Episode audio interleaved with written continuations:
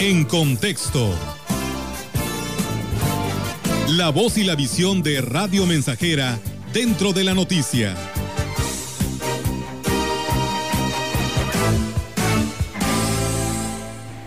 El país atraviesa una situación delicada. Quizás a fuerza de tanto escuchar esta frase, sobre todo durante los nueve meses anteriores, no hemos, nos hemos acostumbrado a ella y por consecuencia no surte el mismo efecto de atención e interés que debería de provocar a la población.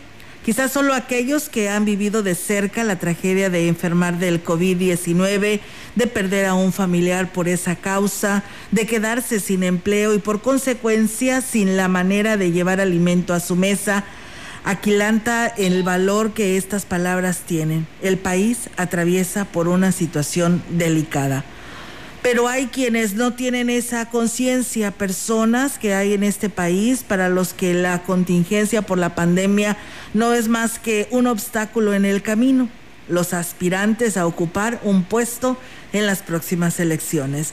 Y el reflejo de ello se ve en las campañas políticas, algunas de ellas decentes, pero la gran mayoría francamente deleznables y en la radio y además en medios de comunicación escuchamos los spots en los que se anuncian propuestas solo que no aclaran de qué manera conseguirán lo que prometen.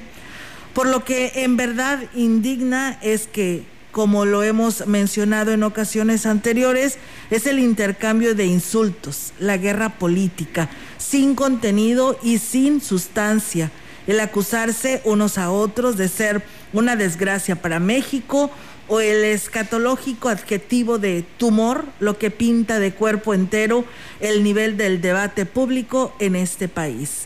La democracia que pretendemos los mexicanos requiere políticas a la altura, con espíritu de servicio, con objetivos claros y posibles para favorecer a la población en todos los aspectos y no un pleito de vecindad en el que las comadres se insultan con lo mejor del repertorio de Arrabal. El lenguaje de los aspirantes a ocupar un puesto de elección popular también debe cambiar.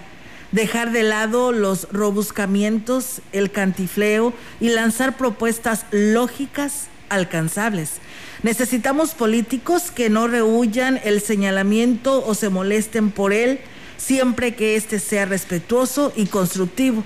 No queremos gobernantes de piel delgada, de esos que no quieren ser tocados ni con el pétalo de una crítica. El país atraviesa una situación delicada. Señalamos una vez más.